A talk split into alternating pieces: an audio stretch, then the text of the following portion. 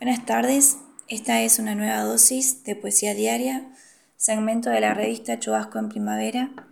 Mi nombre es Marina y hoy les leo un poema de Juan Gelman que forma parte de Colera Way. Toda poesía es hostil al capitalismo. Puede volverse seca y dura, pero no porque sea pobre, sino para no contribuir a la riqueza oficial.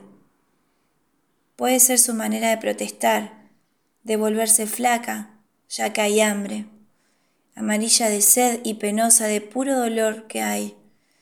Puede ser que, en cambio, abra los callejones del delirio y las bestias canten atropellándose vivas de furia, de calor, sin destino. Puede ser que se niegue a sí misma como otra manera de vencer a la muerte, así como se lloran los velorios poetas de hoy, poetas de este tiempo. Nos separaron de la Grey. No sé qué será de nosotros, conservadores comunistas, apolíticos, cuando suceda lo que sucederá. Pero toda poesía es hostil al capitalismo.